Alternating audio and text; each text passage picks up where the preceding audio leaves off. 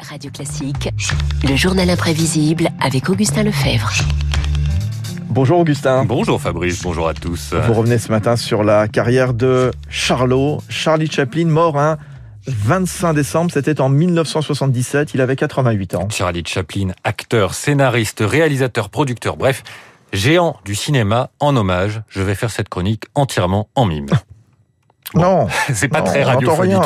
Sautons euh, directement au moment où le Britannique accepte de passer au parlant. Ça vient tard, hein, presque dix ans après la généralisation de cette technique. Il ne voulait pas abandonner les gestes.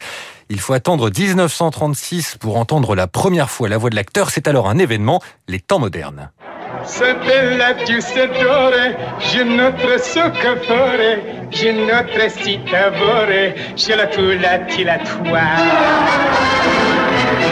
La Alors vous n'avez rien compris aux paroles, c'est normal. Charlot chante en charabia pour garder la compréhension universelle du geste.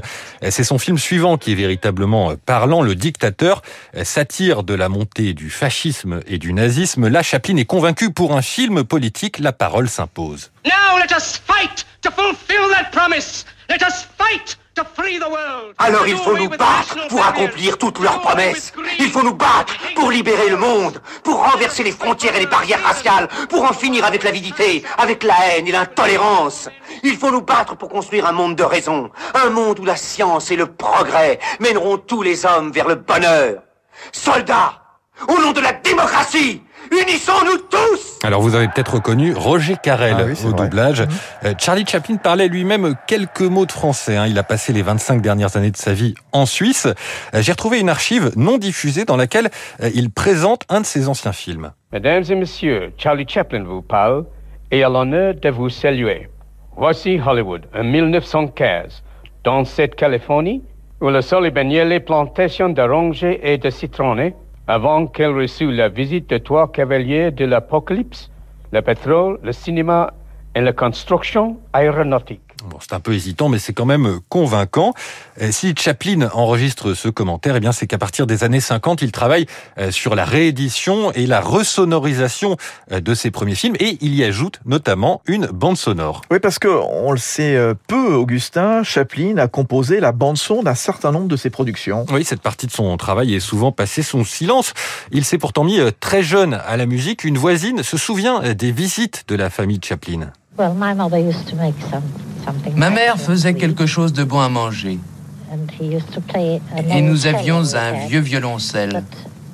Et il essayait de faire de la musique avec les cordes.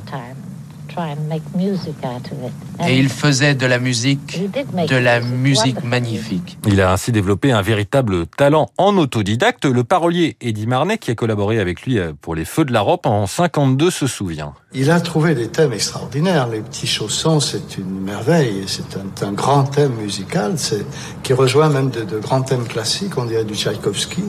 Je ne crois pas qu'il était vraiment musicien. Il avait un don d'inventer des mélodies qu'il fallait euh, faire orchestrer par d'autres gens.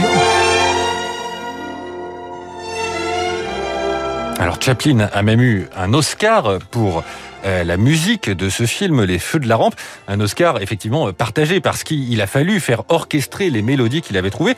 Euh, Ça posait quelques problèmes dans sa collaboration, comme le raconte un musicologue.